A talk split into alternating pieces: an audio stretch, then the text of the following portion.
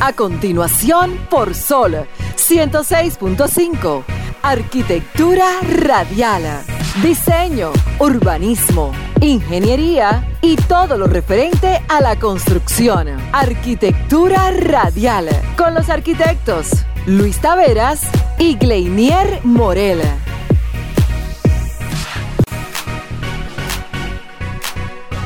Muy buenas tardes. Sean todos bienvenidos nuevamente a su programa Arquitectura Radial. Luego de dos semanas en pausa, ya estamos de vuelta por asuntos ajenos a nuestra voluntad. Pero aquí estamos, aquí estamos, en un escenario diferente, porque están remodelando las cabinas o la cabina nueva de Sol. Un, un nuevo escenario que vamos a tener ahí. Espectacular, espectacular. Con todos los programas de Sol FM, la parrilla de Sol. Eh, aquí estaremos compartiendo con ustedes todo lo relacionado al sector de la arquitectura, la ingeniería y la construcción de la mano de un servidor, Luis Taveras, Gleiniel Morel, mi colega y socio, y Alejandro, por supuesto, en los controles de la cabina de Sol, Sol FM, que se transmite por la frecuencia 106.5 para el Cibao, 92.1 Barahona y el sur, 106.7 para el este, 94.7, Samaná 88.5 y Güey 106.5. También pueden entrar a la página de solfm.com o descargar la aplicación para cualquiera de sus plataformas App Store o Google Play. También estamos en vivo a través de nuestra cuenta de Arquitectura Radial en Instagram. Señores, hoy tenemos mucha información, lamentables, muy lamentables por lo ocurrido en San Cristóbal, que un suceso que ha conmovido al país completo. Vamos a abordarlo desde la, de la perspectiva de la construcción, entre otros temas que han tocado el sector nuestro en República Dominicana. De esta manera inicia su programa Arquitectura Radial. Estimula tus sentidos, enriquece tus conocimientos. Arquitectura Radial.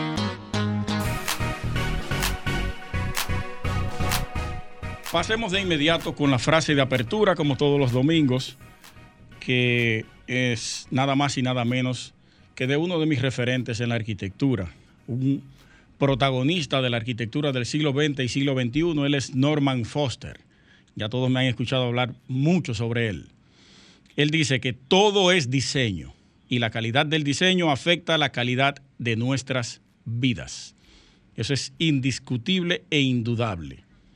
La calidad del diseño que nosotros abordemos o que trabajemos es el responsable de la calidad de vida que nosotros vayamos a tener dentro de ese ente arquitectónico. Ahí no cabe duda. Eso es así. Y Norman, que es uno de los precursores de la arquitectura high-tech, la arquitectura de alta tecnología desde principios de los 1970, ha venido revolucionando la parte de la arquitectura en ese sentido con edificios emblemáticos a nivel mundial. Uno de los más icónicos que tiene es el HSBC, el Banco de Hong Kong en Shanghái, que lo catapultó como firma de arquitectura. Ahí él revolucionó lo que es la edificación de oficinas con materiales de alta tecnología y una distribución y diseño impresionante. Morel. Excelente. Y a propósito de, de esos proyectos que tú mencionas, Aquí lamentablemente no podemos decir lo mismo porque ya hemos hablado de que no tenemos arquitectura turística que pueda ayudarnos a también mostrar las cualidades del país en materia de, construcción. Sí, eh, eh, lamentablemente. Sí, una deficiencia que tenemos en ese sentido y la conversaba con alguien el otro día, que debemos mostrar mucho empeño. Ah, bueno, en el podcast pasado que hice con el ingeniero Roy Soto, saludo para él, brillante, Roy. Ya, pues, ingeniero tiene material, sí, sí. material en términos de construcción. Él es un gestor de la, de la ingeniería. Sí, sí. El hombre tiene. Usted lo conoce muy bien. Sí. Pana mío, Roy. Roy, un abrazo para ti, brother. Hablábamos sobre eso, que no, lamentablemente no tenemos. Eh, se está haciendo muy buen trabajo, se está haciendo, tratando de hacer buena arquitectura, buena ingeniería, pero lo estamos solamente llevando la parte de la, del turismo, la parte hotelera, pero no tenemos edificaciones como museos, claro. plazas emblemáticas. Bueno, existen los museos, con cierto tipo de relevancia histórica, pero no con cierto tipo de relevancia turística. Exacto. Oye, te voy a poner un ejemplo puntual rápidamente que me llega a la cabeza. El Museo del Hombre Dominicano no es una gran referencia. Y el Museo Moderno también Museo tiene buena arquitectura. Está ahí y tiene una arquitectura y tiene referentes internamente de asuntos históricos que llaman a, a- a poder visitar, tanto a nivel local como a nivel internacional, pero no tiene esa, No. esa característica de, de- de ser muy turísticamente llama- eh, llamativa. En términos de arquitectura, no. Es más, pon el Faro Colón, que es lo más emblemático que pudiéramos tener. Lo más reciente. Lo más emblemático a nivel de eh, construcciones que pudieran llamar la atención turísticamente hablando. Háblese como cuando la gente dice, yo quiero ir a, a República, a República Dominicana, digo, a, a la, a- a la Torre Eiffel, que está en Francia, Sí. y que pueda tener esa misma referencia diciendo, yo quiero ir a República Dominicana porque quiero ir, allá, a ir a ver allá el Faro Colón. Para ahí se la compro, pero ¿qué, qué tenemos en la No. agenda, en la, en la parrilla actual de la arquitectura dominicana?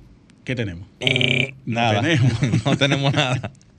No tenemos nada. Tenemos O sea, edificios con más de 30 años claro. eh, que, que- que son referentes de la arquitectura histórica, pero no contemporánea. Eso es así. Sí. Pero puso el ejemplo del faro porque es lo más llamativo a nivel internacional, que pudiera tener esa representatividad a nivel de lo que significa turísticamente hablando el país. Sí, así es. Miren, eh, respecto a los materiales de construcción, yo venía leyendo todo este, todos estos días y Morel, Ajá. nosotros nos quejamos aquí, pero en América Latina, en México y Centroamérica, tienen más problemas que nosotros con el tema de abastecimiento y cotizaciones.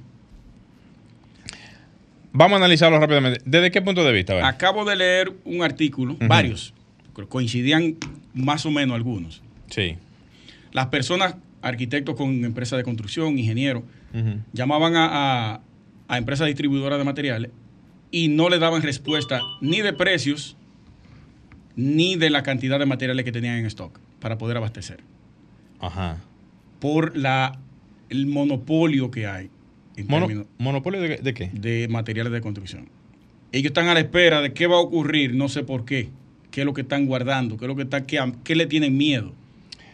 Bueno, la... la- No te la- dan precio y no te dicen cuánto tienen. O no te pueden eh, dar respuesta de cuánto es la entrega, cuándo es la entrega. Y Ahí- nosotros aquí por lo menos tenemos una dinamización. decentemente, más o menos estable. Decentemente bien, por Sí. buscarle un término. Sí. Yo no sé si eso cabería la, la- la- la pena decirlo así, de que otros países tengan alguna deficiencia en cuanto a la estructura de desarrollo a nivel de la construcción, no lo sé.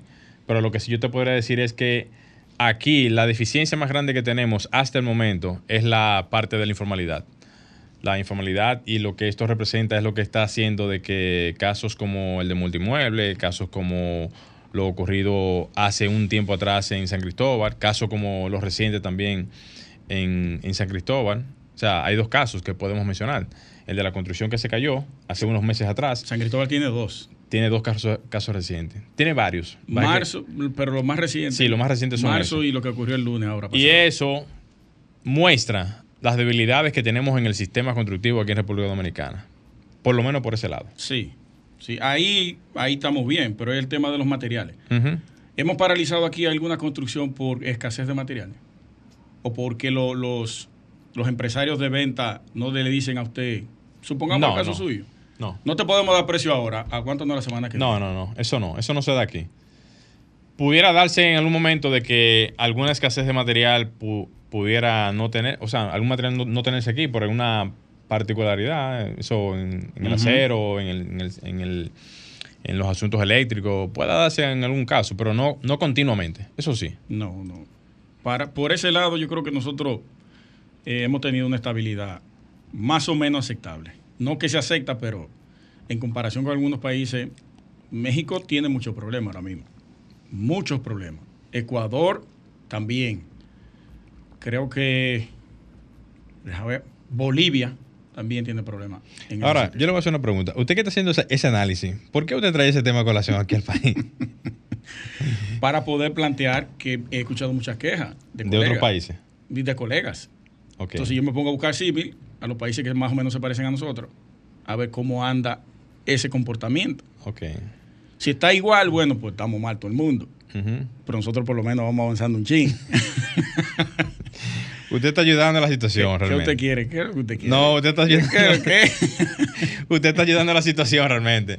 Pero está bien, yo realmente lo que quería puntualizar es que debemos siempre buscar es los referentes que están por encima de nosotros, no los que están por debajo de nosotros. Pues plantee su hipótesis. No, ahí. lo que quiero decir. ¿Cuál ejemplo, argumento usted tiene? No, ninguno. Simplemente vi- visualizarnos en el mejoramiento de las condiciones que tenemos de, de- de mal estado en la construcción, porque realmente es lo que tú dices. Ahora mismo las fa- fa- facilidades de la, del insumo de los materiales no son, no son tan desfavorables como en otros países.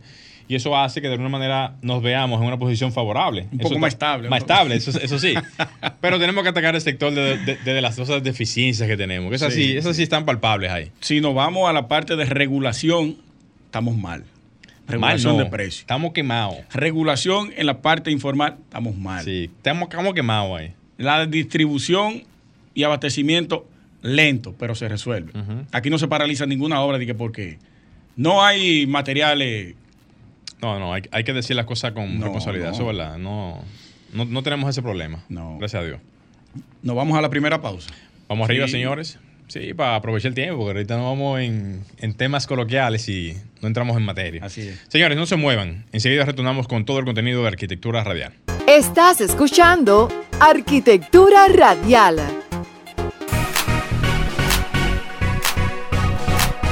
Señores, continuamos en Arquitectura Radial. Ya estamos de vuelta aquí en cabina y aprovecho y le voy a dar una respuesta que me están escribiendo por aquí por el chat de Arquitectura Radial. Ella es Loren Pola. Eh, Loren, gracias por escribirnos por el chat de Arquitectura Radial con la siguiente inquietud. ¿Cómo debo de actuar si me están llenando de mezcla mi casa por una construcción? Bueno, Loren, se supone que, se supone, eso es lo que se tiene que hacer cada persona, que quien va a construir debe de obligatoriamente de ir a la alcaldía correspondiente para hacer la notificación de construcción. Eso es lo primero.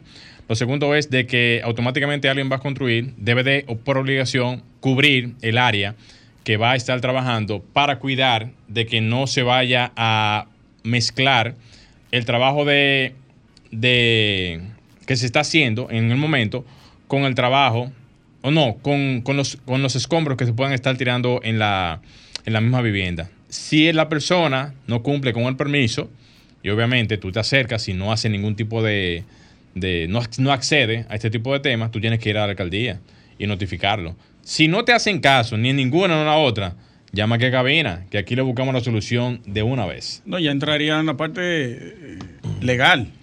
Claro, lo que pasa es que Sí, hay- ella, ella aquí dice como que ya se ha acercado y no, varias veces y no Se le han acercó hecho caso. Ya ella fue por la Pero- vía más amable. ¿Te acercaste a ellos o te acercaste a la alcaldía? Eso es lo que habría que ver. Sí, escríbelo por ahí. Exactamente. La- Pero, independientemente de, si te acercas a la alcaldía y ellos no toman carta en el asunto, ven aquí, que aquí ponemos la, la denuncia Sí, sí. de- del caso. No, y, ni incluso no hay que llegar tan lejos. Dinos cuál es tu demarcación. Si es en el distrito, podemos hablar con el director de planeamiento urbano. También, Y te va a sí, enviar una brigada allá, también. nuestro amigo el arquitecto Mayo. Suazo. Y también, porque vamos a hablar puntualmente, si es en Santo Domingo Norte, también allá tenemos al, al ingeniero, se me fue el nombre, ingeniero, pero tenemos al ingeniero director de planeamiento urbano. Y también en Santo Domingo Oeste, contamos ahí con Ángel Sosa, Ángel el Sosa. arquitecto. Eh, nos faltaría Santo Domingo Oeste, que no conocemos allá el de planeamiento urbano, pero como quiera, si hay algún tipo de inconveniente, pásanos la información. o escríbenos es. por aquí por el chat de Sí. Arquitectura Radial. Rafael Santos, saludos para ti. Que no, no ponga Gleniera calentarse con el líder. Está bien, está bien. Señores, saludos a todos, eh, a los que están en el chat de Arquitectura Radial. Y gracias por su sintonía. Tenemos unas semanitas que no nos veíamos por aquí. Y más en esta cabina, que por cierto, estamos en una cabina de transición, ya que están poniendo bomba carambomba a la cabina de sol en estos Muy momentos. dura viene. Señores, eso viene, viene No- bestial. No quiero dejar pasar la oportunidad de saludar el reconocimiento que le hicieron la- al ingeniero eh, Ariel Castillo, amigo nuestro. Incluso hablé con él ayer ¿Cómo? para ver si podíamos hacerle una llamada, porque él está viajando ahora mismo. Y que nos abundara un poquito sobre cómo fue la, la premiación, de qué trató. Pues yo voy a, voy a leerla rápidamente aquí.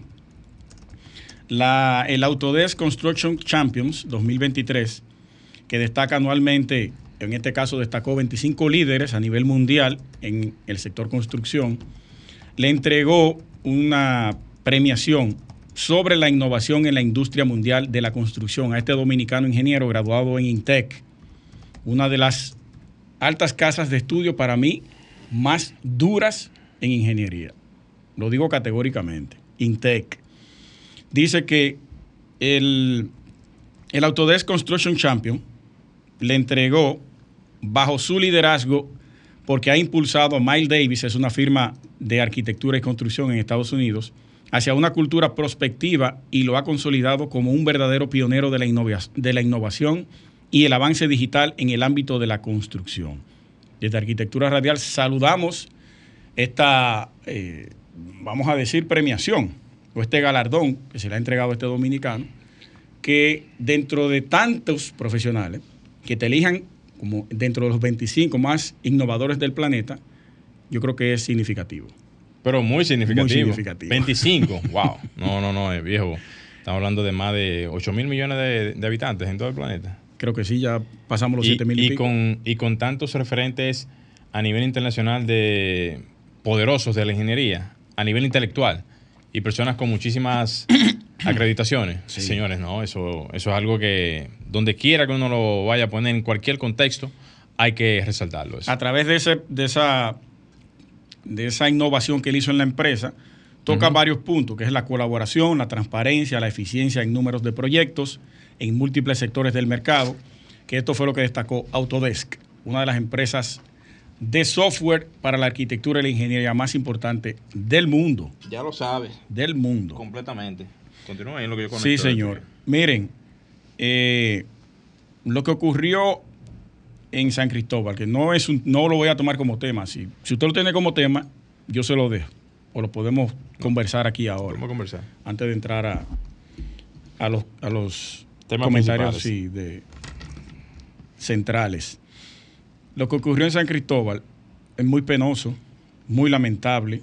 Ya todo el mundo se ha pronunciado en torno a esto. Nosotros no queremos abundar en lo mismo, o por, lo menos yo. Solo sí hacerle la salvedad a las autoridades que en reiteradas ocasiones nosotros lo hemos hecho. Hemos venido hablando en este programa, en nuestro podcast y en cualquier escenario que nos desenvolvemos acerca de la regularización de la construcción en todos los territorios del país. San Cristóbal, y yo hice un comentario específico. No le interesa a nadie eso. No. San Cristóbal tiene una particularidad especial. Y lo comenté en el, cuando ocurrió lo, del, lo de marzo, que se cayó el edificio.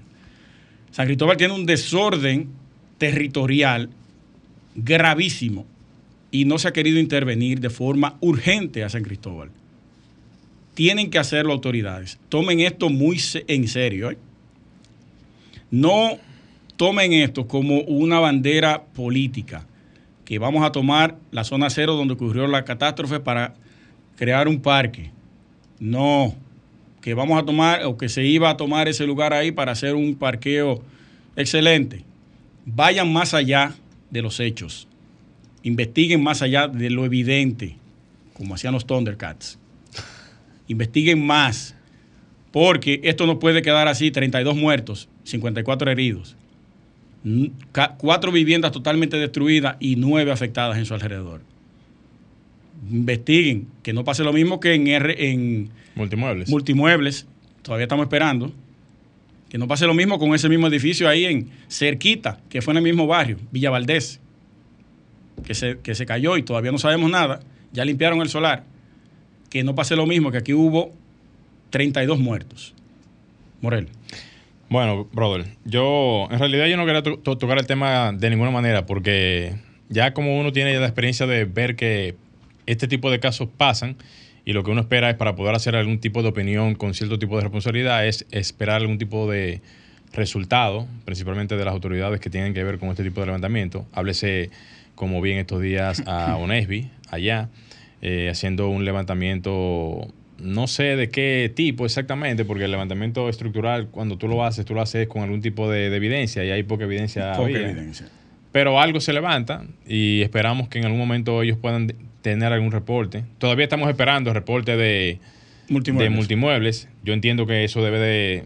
Yo sé que toma tiempo todo y para sacar un reporte de esa naturaleza, me imagino que ellos estarán evaluando llevándolo a, eh, laboratorios, haciendo eh, eh, pruebas de, carga y muchísimas cosas más para determinar y hasta inclusive hacer una ¿cómo, ¿cómo se le dice esto? Hacer un levantamiento digital de todo lo que era la estructura, modelándolo inclusive, para ver el comportamiento del mismo Una edificio. simulación. Una simulación, gracias, para ver el comportamiento de los edificios eh, en, su, en su real condición, mucho antes de caer, y para posterior entonces tener una especie como de información real de lo que tenía el edificio y lo que quizás pudo haber ocasionado. Lo que a mí se- me incomoda de todo esto es que nosotros hablamos, hablamos, pedimos, solicitamos, nos quejamos y no pasa nada.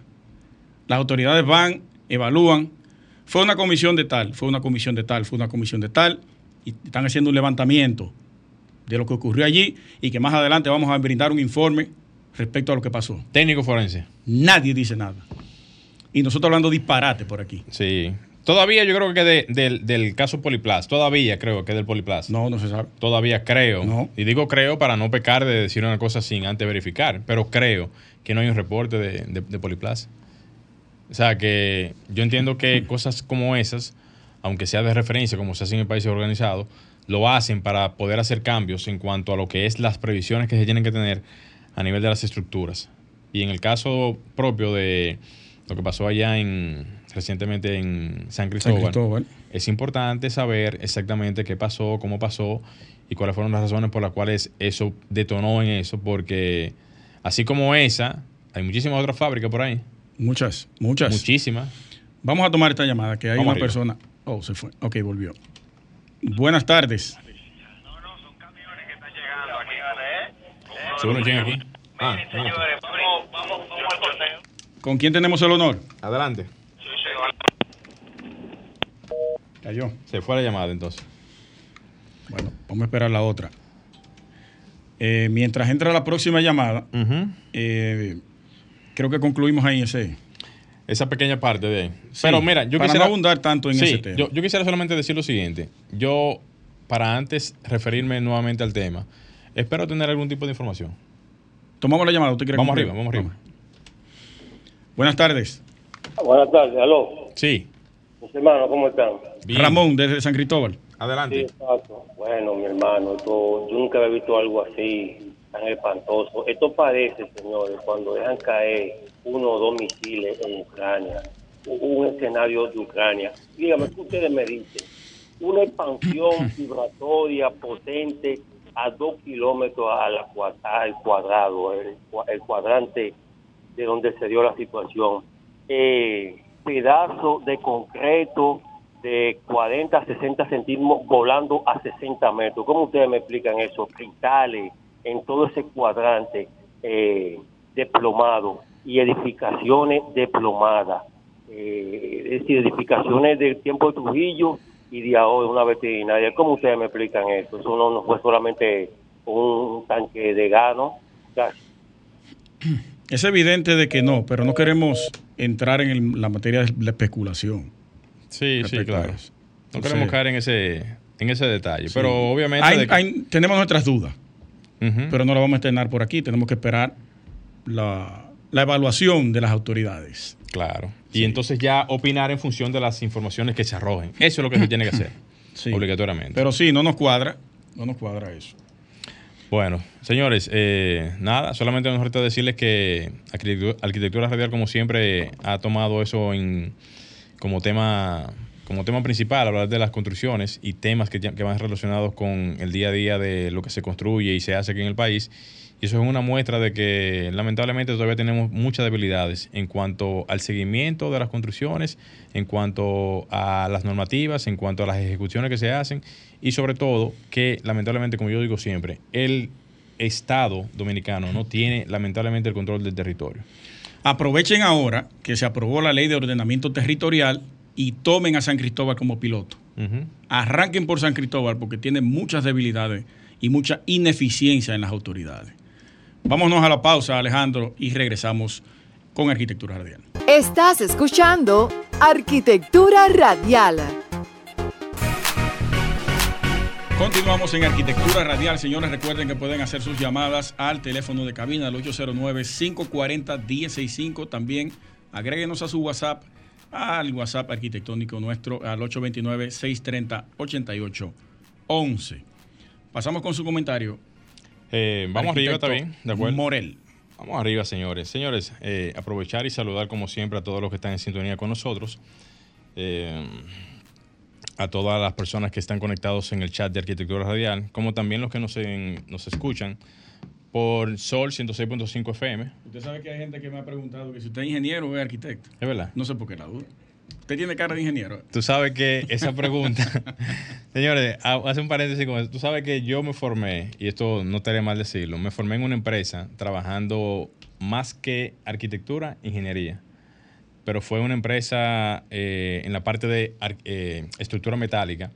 Y en ese tiempo, la oportunidad que me dieron, me dio también la oportunidad de aprender mucho de lo que era la parte estructural y también la parte arquitectónica, pero combinándola con la estructural. Exacto. Más que nada. Una ventaja. Es una ventaja poderosísima. Ujú. Y el entendimiento fue tan tal que mi comportamiento, mi forma de accionar, mi, mi forma hasta de pensar. Usted habla y camina como un ingeniero. Líder, cuando yo, cuando yo articulaba cualquier tipo de, de- de solución, la articulaba en función de la ingeniería, sin querer. Sí, sí, sí. es no en función de la arquitectura, porque cuando a veces uno habla de, de arquitectura, habla más como de- del tema estético, del tema funcional. Yo utilizo mis herramientas de conocimiento porque eso es lo, eso es lo fundamental, pero Sí. volcado un poquito a la parte estructural. Sí, sí. Eh, me dicen a veces ingeniero, ingeniero. Usted es el calatrava del programa. Está bien, Foster. bien, señores, mire, vamos a entrar en materia. Yo aprovecho y quiero mencionar lo que, lo que todo el mundo conoce. O sea, ahora mismo con la nueva selección de eh, la nueva directiva del CODIA, felicitar a, al agrimensor Villar, que es el nuevo presidente del CODIA, así como también a todos los integrantes de, de la directiva. Ahora tenemos ahí al arquitecto Surelis Calderón. Surelis Calderón. Un saludo, para Saludo ti, para ella especial. eh, Surelis, y a todos los que están ahora mismo en la directiva. Eh, por lo menos tenemos a, un, a una directiva diferente, o cuando digo diferente me refiero a arquitectos diferentes, eh, también ingenieros diferentes Sí. que no, que no habían participado anteriormente en lo que era la, la- la parte de la junta directiva. Y también por demás tenemos ahí al, al arquitecto romano que estuvo aspirando para la presidencia del CODIA, quien no tuvo la oportunidad de ser agraciado con esta, con esta Nominación. dominación y esperamos que en algún momento, más hacia, más hacia adelante, podamos contar con una participación como la del arquitecto romano en dicha celebración. Miren, señores, eh, hice esa- introducción para no desaprovechar esa parte, pero me voy ahora a enfatizar en lo siguiente. Nosotros habíamos hablado hace un tiempecito atrás, hace unas semanas atrás, sobre algunos temas relacionados al mundo de la construcción, principalmente al tema de las permisologías. Yo solo he tocado en otras ocasiones porque entiendo que las permisologías son un eje fundamental para los proyectos, los trabajos y todo lo que se hace en el sector. Pero eso de la mano con lo que es el mecanismo de seguimiento de los proyectos. Yo que he tramitado algunos proyectos, no tantos, porque realmente no, no me dedico tanto a eso, pero he tramitado algunos proyectos, me doy cuenta de que todavía siguen teniendo debilidades. Por ejemplo, en las alcaldías, cuando tú vas a, depositar un, un- un- un proyecto, no en todas, ojo, no en todas, pero tenemos que hablar de todas en sentido general. Pero en las alcaldías, muchas veces cuando tú vas a depositar un proyecto, el tema del trámite, el tema de la, la- el del conocimiento, el tema de la inspección, muchas veces no es el que se anda esperando. Por lo tanto, cuando tú vas a depositar un proyecto y tú no tienes quizás la experiencia que tienen otras, alcaldías y la estructura que tienen otras, otras alcaldías, tú ves que los proyectos demoran mucho.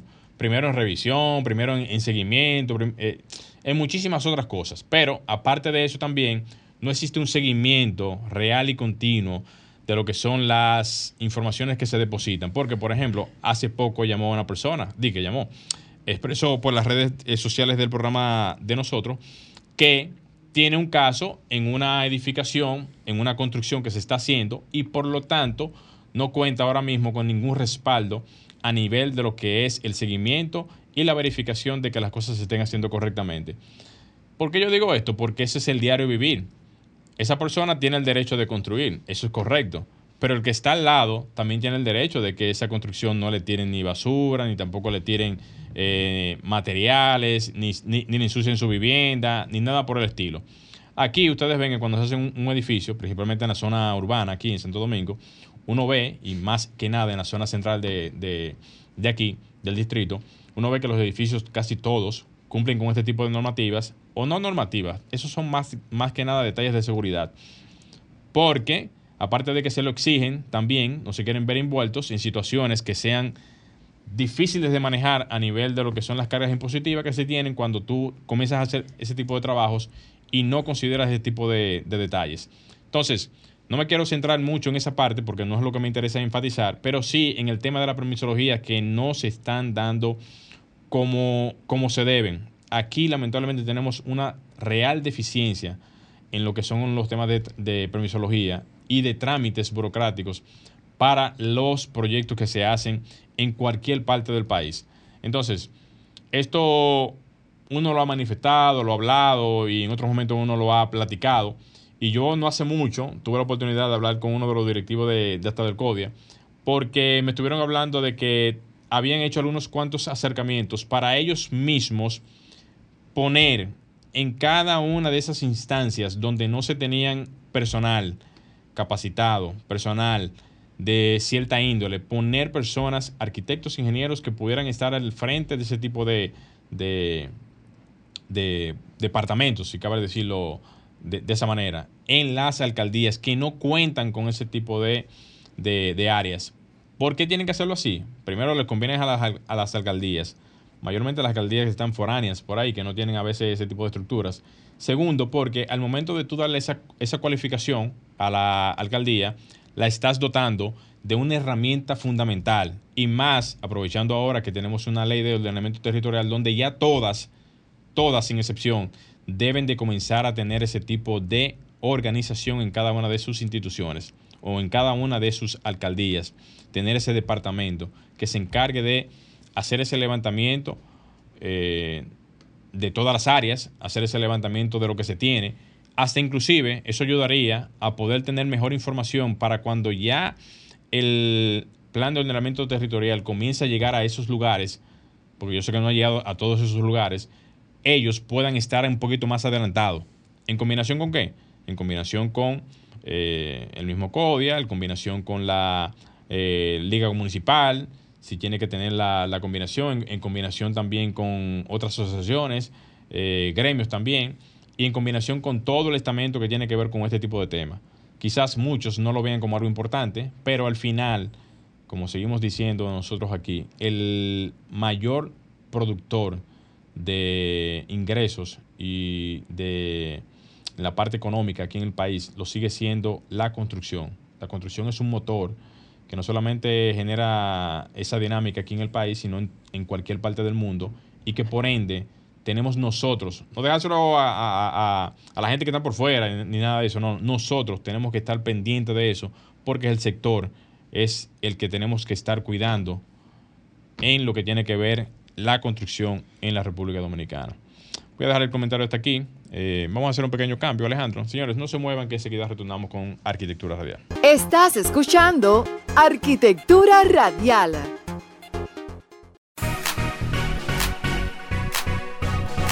Señores, continuamos en Arquitectura Radial y vamos a darle paso para aprovechar el tiempo y que nuestro colega socio Luis Tavera pueda hacer su comentario de la tarde. Muchas gracias, hermano. Señores, un estudio publicado el año pasado en Nature, una revista científica, concluía que la industria del cemento es responsable del 7% de las emisiones de CO2 causadas por los humanos.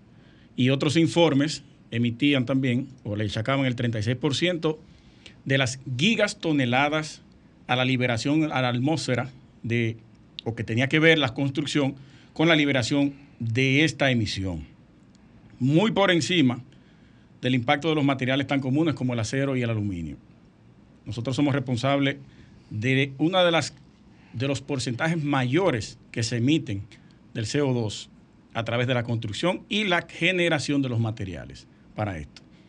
Los datos que maneja la Agencia de Protección Ambiental de los Estados Unidos, por ejemplo, demuestra que el sector del cemento es la tercera fuente industrial de contaminación. Oigan eso. Cada año emite 500 mil toneladas de dióxido de azufre, óxido de nitrógeno y monóxido de carbono. También por otra parte, los datos de Statista, esa es otra página científica, refleja que la curva ha venido de forma ascendente, prácticamente ininterrumpida desde el 1960 eh, de las emisiones de CO2 achacables a la industria de la construcción. Un aumento sostenido de seis décadas que dejó cerca de 1.700 millones de toneladas métricas de dióxido de carbono para el 2021. ¿Qué está haciendo el sector construcción? Miren, Cemex, que es una empresa multinacional del sector de la construcción, mayormente generadora de, ese producto que es el que más se consume en la construcción, que es el cemento, y eh, Sinelion, que es otra empresa también, o, una empresa que trabaja con la parte energética para diferentes empresas, a principios del 2022, estas dos, dedicadas respectivamente a la elaboración de materiales de la construcción y los combustibles solares, una Cemex y la otra Sinelio, habían logrado usar energía solar para producir clinker, un material nodular que se emplea de modo como aglomerante para la generación del cemento. ¿Qué van a hacer estas personas? Bueno, ellos van a ampliar su tecnología a nivel industrial de forma viable. Esto incluye la producción continua de clinker, la parte más intensiva, perdón, en la energía y fabricación de cemento utilizando el calor solar. Oigan qué interesante. Y vamos a ver cómo lo van a lograr estas personas. Perdón. Los gránulos del clinker se elaboran en hornos en los que se mezclan elementos como arcilla y la caliza a temperaturas muy elevadas, próximo a los 1500 grados centígrados, que habitualmente se, se alcanzan con combustibles fósiles. Ellos lo que van a hacer es, durante esa fase, habitualmente se genera un 40% de emisión de, directa del CO2 de todo este proceso de producción y gracias a la, tecnología de la empresa Sinelium, ellos van a conseguir que el calor necesario que se crea o que crea escoria, prescindiendo de carburantes, lo van a reemplazar completamente por energía solar.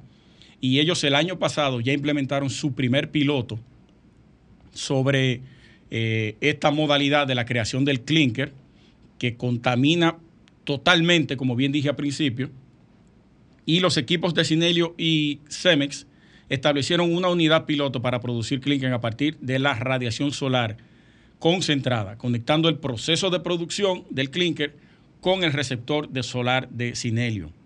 El piloto se instaló en la torre solar muy alta concentración, de muy alta concentración llamada IMDEA de energía, y el receptor solar Cinelium generará temperaturas que van a sobrepasar los 1500 grados centígrados, que es la temperatura que se necesita para poder triturar y calcinar lo que es el clinker y mezclarlo con otros materiales o con otros componentes para lograr el cemento que tradicionalmente usamos, el, Portland. El Departamento ya de Energía de Estados Unidos ha otorgado 3.2 millones de dólares a, esta, a este proyecto, a este piloto que ya se va a comenzar a expandir me imagino que es en México que van a iniciar, porque ahí es que está la planta de fabricación de cemento más grande y donde inició la historia de Cemex. 3.2 millones se le va a otorgar de parte de Estados Unidos a estas empresas para iniciar este proyecto, que yo lo veo muy positivo. Positivo. Ahora mismo no nos damos cuenta la, eh, los problemas que estamos teniendo con el tema del calentamiento global, pero si nos detenemos a ver los sucesos que están sucediendo, valga la redundancia, Canadá tiene un incendio eh, eh, grandísimo actualmente, esta misma semana. En, vamos a poner el país, en las terrenas se generó un incendio en, una, en unos establecimientos eh, de restaurantes. el calor que estamos recibiendo y percibiendo actualmente, que sobrepasa a los años anteriores.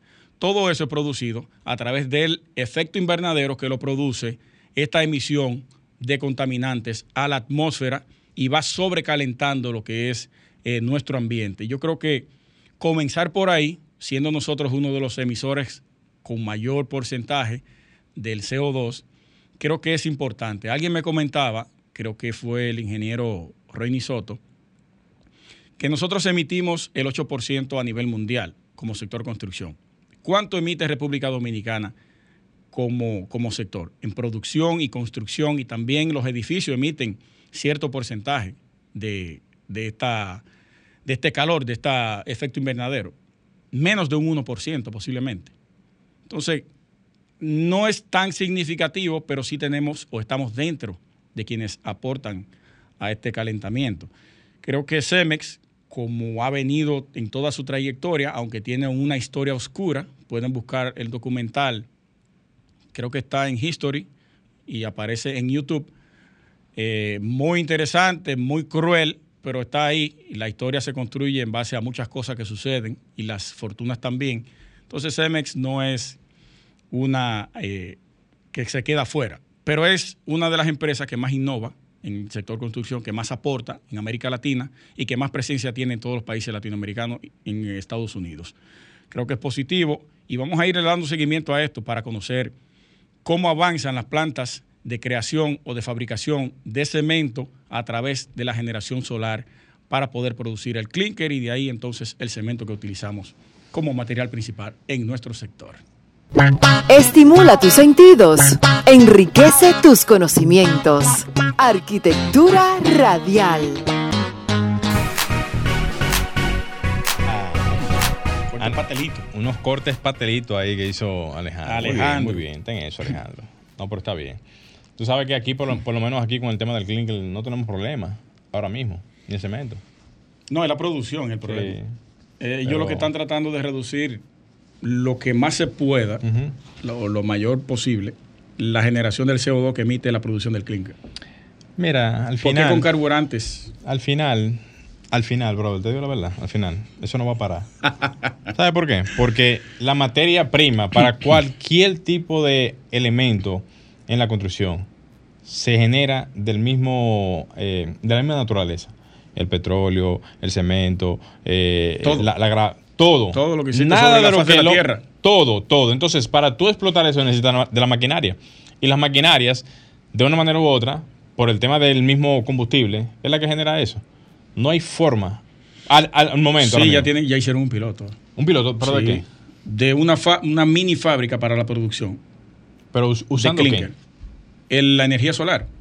Ah, no, pero espérate. Yo digo, no, Están dando de lado los combustibles fósiles. No, claro, claro. Ahora, eso, toma tiempo. El material clinker, no, claro. no, no, no. Eso, eso para sustituirlo no No, no, no. Eso no Ahora Mismo, no. Y, y además toma mucho tiempo. Esa transición, no, papá. Toma tiempo. Y mira, los vehículos, que es lo más cercano que tenemos ahora mismo de transición, toma tiempo. Y hay una resistencia enorme. Y hay una resistencia enorme. Aunque en las empresas todas tradicionales están migrando lentamente al tema eléctrico. Lentamente. iba, a mencionar una marca de, de, vehículos ahora que está trayendo, pero no vamos a mencionar. Guachangán. no, pero son eléctricos, son eléctricos completamente. Y. Shaolin, ¿cómo? Chansung.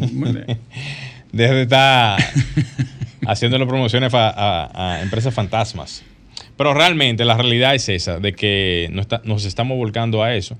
Yo soy uno que yo soy pro hacer cambios en la parte de, del uso de vehículos eléctricos. En su momento yo no freno yo aquí en una yo no a mí, por ahora no me interesa nada de eso. A mí me gusta mi combustión. Ah, pues usted, es un anti anti Yo apoyo ciertas cosas que puedan hacer aporte en términos medioambientales, pero vehículo a mí me gusta el power de la gasolina. Ahora, yo, yo no le hice la historia. ¿Cuál? Que yo venía a la autopista Duarte y medio eh, me paré con un Tesla. El tipo me sacó como cuatro kilómetros. que el carro mío por se me funde en el camino.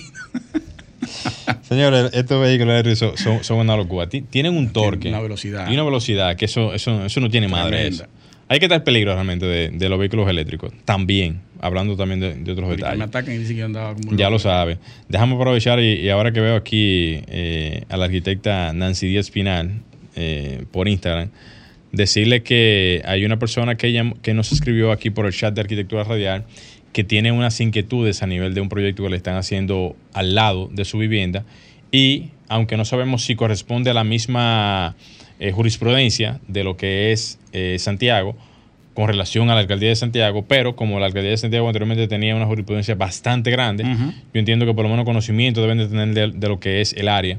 Y si es posible, por favor, cuando tenga la oportunidad, escríbanos por Arquitectura Radial para pasarle toda la información por ese arqueoyente que nos llamó y nos pasó esas inquietudes que tenía. Es importante eso porque eh, lo primero que debe hacer un constructor es proteger lo que tiene a, su, alrededor. Claro, claro. Usted no puede afectar por su construcción a otras personas que no tienen nada que ver con otras Personas. Y, eso es algo que aquí no se respeta mucho porque la gente cree que lo de ellos de ellos y no le importa lo del otro, pero en otros países eso hasta, hasta se penaliza. El respeto al derecho ajeno es la paz. Mierquina, qué frase para cerrar el programa de radio. Sí, señor. ¿Alguna otra información ya para cerrar, colega? Alejandro, ¿qué tiempo nos queda? Un minuto. Un minuto. Un minuto. Eso da tiempo nada más para decir bye bye ya. Mire, ah, sí, antes de irnos, que esta también yo creo que le va a gustar a usted. Heidelberg es un edificio que yo lo publiqué ayer. El primer edificio impreso en 3D más grande de Europa y el más alto de la historia. Va a tener 54 metros de largo, 11 de ancho y 9 de altura. Impresionante eso. ¿eh? Lo van a ayudar. Son tres pisos, ¿eh? Sí, son tres. Son tres pisos, sí, tres, 9 metros. 9. Sí lo va a ayudar vigas de metal. ¿Qué? Vigas de metal. No, pero muy bien, muy bien. Sí. Creo que es una hazaña de la, de la ingeniería. A nivel de impresión. De impresión del hormigón. Mm. Y ahí está la información, señores. La impresión del hormigón, la, eh, ¿cómo se le diría? La combinación, por decirlo así. Combinación, no, la, la modernización en la construcción es imparable. Lo que está sucediendo en el sector es impresionante. En términos de software y en términos de mecánica de construcción. Eso es correcto. Señores, llegamos a la parte final de arquitectura radial. Bueno, señores, solamente nos resta decirles que muchísimas gracias por su sintonía. Nos estaremos viendo ya el próximo fin de semana. Luis Taveras, Glenn Morel y por supuesto Alejandro en los controles. Hasta la próxima. Nos vemos. Y hasta aquí, Arquitectura Radial, con Luis Taveras y Gleinier Morel, por Sol 106.5.